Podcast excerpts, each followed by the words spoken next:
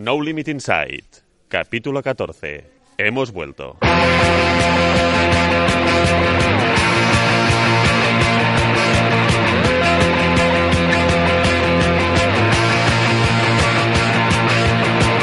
¿Qué tal? Saludos, bienvenidos a No Limit Inside, el podcast de la productora audiovisual No Limit Film.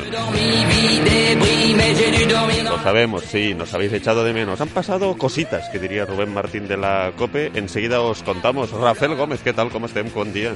Muy bien, todo bien, muy buen día. Pues sí, han pasado diversas cosas y quien dice que volvemos en septiembre, volvemos en diciembre. Diciembre ya. No, hay que colgarlo antes de diciembre. ¿Te parece? Sí, domingo 29. Esto lo estamos grabando un domingo 29 por la mañana en el aeropuerto de Menorca. ¿Qué hacemos en Menorca, Rafael? Pues hemos venido a cubrir una maravillosa carrera, de las pocas que se han podido hacer últimamente, eh, y es la Trail del Fars Nocturna. Una maravilla técnica y audiovisual que nos ha demandado. Aquí estamos a, través de los eh, amigos de Elite Chip y Biosport Menorca en una carrera con dos disciplinas, 10 kilómetros y 21. La de 21 salía desde el Far de Favarich, que ayer estuvimos eh, sobre las 4 de la tarde más o menos, eh, en, un, en un marco eh, audiovisualmente incomparable. Era espectacular, la verdad, y además el mar muy picado también. El sol no se vio mucho, aunque un, un momento se empezó a ver y, y la verdad que dibujaba un, un paisaje precioso. ¿eh? Y hemos tardado en volver, pues confinamiento en mediante, un poquito de coronavirus, eh, afonías también, hemos visto una afonía importante de uno de los integrantes. Esta no es nuestra llamada todavía, Rafael. Yo espero que no. 20 y 27, va bé, no, no es la nuestra. Si en algún momento cortamos de forma repentina, es que se nos escapa el vuelo y, y lo tendremos que coger, porque nos fuimos ayer, estamos volviendo hoy, pero tenemos ganas ya de llegar a casa. Hablábamos de afonía, Rafael. Sí.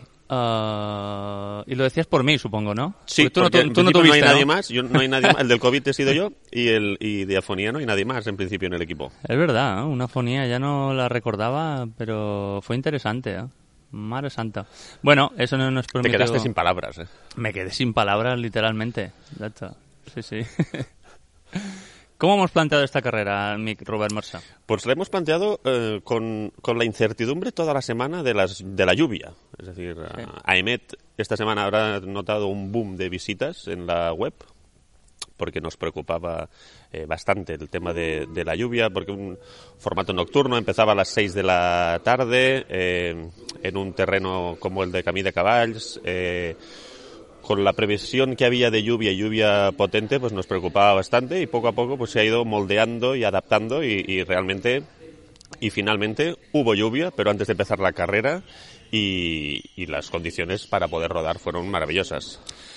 Sí, la verdad es que sí, nos preocupaba mucho, sobre todo la parte técnica, que al fin y al cabo, grabar con lluvia tiene sus dificultades, mm, pues tienes que, más allá de si te mojas o no, que es lo de menos, el equipo técnico hay que ir con mucho cuidado, porque hemos perdido ya alguno por el camino, fruto de un poquito de agua, No humano, ¿eh? sino técnico. ¿eh? Exacto. Un, eh, aparatos técnicos. Entonces hay que ir con mucho ojo. Tan es así que... Tan es um, así, es una contracción de tan es así en, en catalán. Exacto. Pues que, que hicimos una, un poquito de inversión y tal para unos focos que se pudiesen mojar, ¿no? Éxito total. Éxito total de estos focos que han permanecido eh, secos. Pero bueno, ya los tenemos ahí por si en un momento dado necesitamos que se mojen. ¿Por qué? Porque, claro, planteamos la situación con, con la complicación meteorológica, preocupados porque había que iluminarlo, todo esto. Eh, teóricamente había luna llena, de hecho había luna llena, pero prácticamente no la vimos y estaba previsto no verla en ningún momento, entonces necesitábamos luz para que las cámaras viesen alguna cosa. Claro, cuando grabas de noche, tú puedes jugar con los frontales de los participantes, pero claro, el frontal te apunta a cámara, tú verle a él no le vas a ver, pues complicado, porque claro, la luz la tiene justo en la frente, entonces la cara difícilmente se la verás, ¿no? Entonces a veces lo que tenemos que hacer es confrontar esa luz con otra luz para poderle ver la cara. No quisiera preocuparte, pero empieza a haber movimiento en la puerta de embarque. Y creo que nos eh, convendría empezar a movernos, mover este, este estudio móvil que tenemos ahora mismo en marcha em, y al menos vamos a otear mejor eh, el horizonte para ver hasta qué punto podemos, eh, podemos seguir con el podcast. Pero no vamos a parar la Oh, grabación. oh, oh, oh, vamos a parar la grabación y vamos a, atención, esto de a esto... movernos en... eh, a movernos, iba a decir en movimiento. ¿Tú te crees? Bueno, a ver, aquí esto se nos plantea un poquito una dificultad. Porque claro, mascarilla... eh, Yo ya me la he puesto. Mientras Cogiendo- has hecho el speech... eh, Pues mira, vamos a hacer otra cosa. Deja esto aquí. no sé si ponlo en pausa, porque Deja esto que coger maletas, dos maletas, tres maletas, un trípode.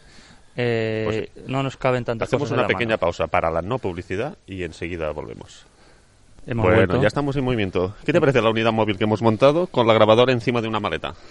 Uh, pues que me parece que está a punto de caerse, pero bien. La idea no era mala, ¿eh? Pero ahora No. ahora ya no sé qué era. Igual al revés. Al revés. Igual al revés. Sí, al revés, con que lo bajes. También. No, aguantará, sí.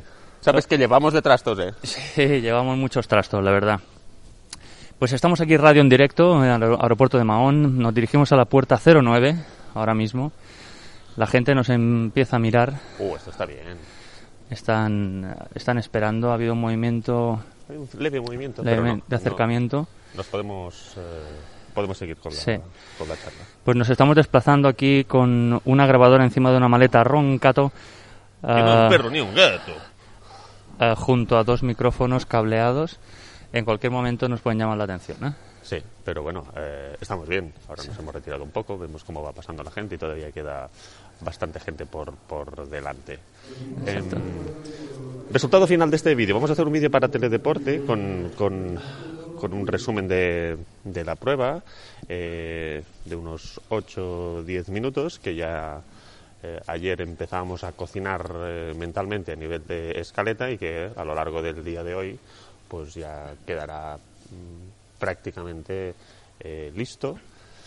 Y nada, en un, en un final de año también, Rafael, con, con un proyecto que llevamos un año ya trabajando que empieza sí. ya a ver eh, la luz al final del túnel. Sí, con un documental Rufino Tocan la Gloria, Rufino Tocando la Gloria, que, mm, que sí es un, un documental muy chulo, con una historia increíble, pero efectivamente llevamos casi un año con, con él, o un año con él, y ya estamos a, a punto de rematarlo con los últimos flecos y la verdad es que ya, ya os iremos contando, pondremos enlaces en las redes sociales también para que lo veáis, porque la verdad es que es una historia interesante de los sueños, ¿no? También se pueden cumplir, ¿no? ¿Nos puedes avanzar eh, algo? O, o- o- No, yo creo que yo creo por que contrato estás, estás eh, muteado? No, yo creo que podemos avanzar algo, no creo que desde la productora nos digan nada.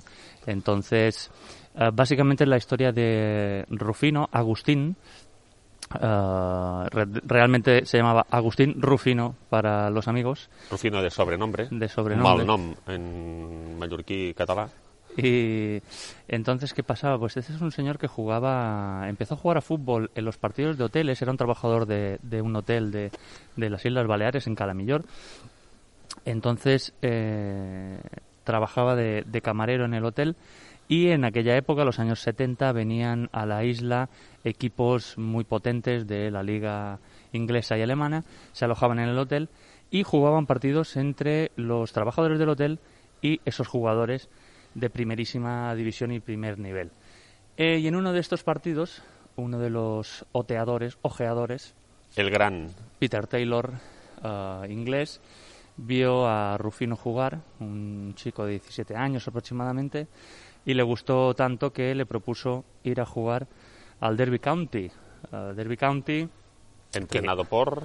Brian Clough y un gran entrenador también inglés. Mito fue del primer Mauriño ¿no? de, de la época. Y entonces, pues nada, pues fue el sueño de, de Rufino, como pasó de, de, de servir a estos jugadores a compartir vestuario. Sí, sí, una historia apasionante que, que, Rafael vio en la prensa en su momento, pues hace ya más de un año, y escarbando, escarbando a nivel de, de, de saber más sobre esta persona, sobre la cual no pudimos conocer, pero hemos podido explorar tanto su vida, hemos podido entrevistar a tanta gente que, que lo conoció, amigos, eh, familia. Hemos estado también en Inglaterra eh, grabando con, con, con gente relacionada del Derby County y la verdad es que ha sido un, un auténtico lujo y, y, estuvimos también en su pueblo de origen, en Ventosilla y Tejadilla, un pueblo de la provincia de, de Segovia. Estuvimos delante de la casa donde nació eh, Agustín, donde, donde nació Rufino y la verdad es que, es que fue un, una sensación, un, un, una sensación muy especial poder estar delante de su domicilio. Rafael, nunca han dicho mi nombre en una... Eh, de momento, en una salida de avión. Pues no tendría que ser hoy el primer día. Pues ya Creo somos que tenemos que hacer última llamada y ponemos el punto y final a este No Limit Insight, ¿te parece? Venga, me parece bien. Un abrazo grande, seguimos en contacto. Hasta la próxima, adiós. Sí, ya vamos para Palma.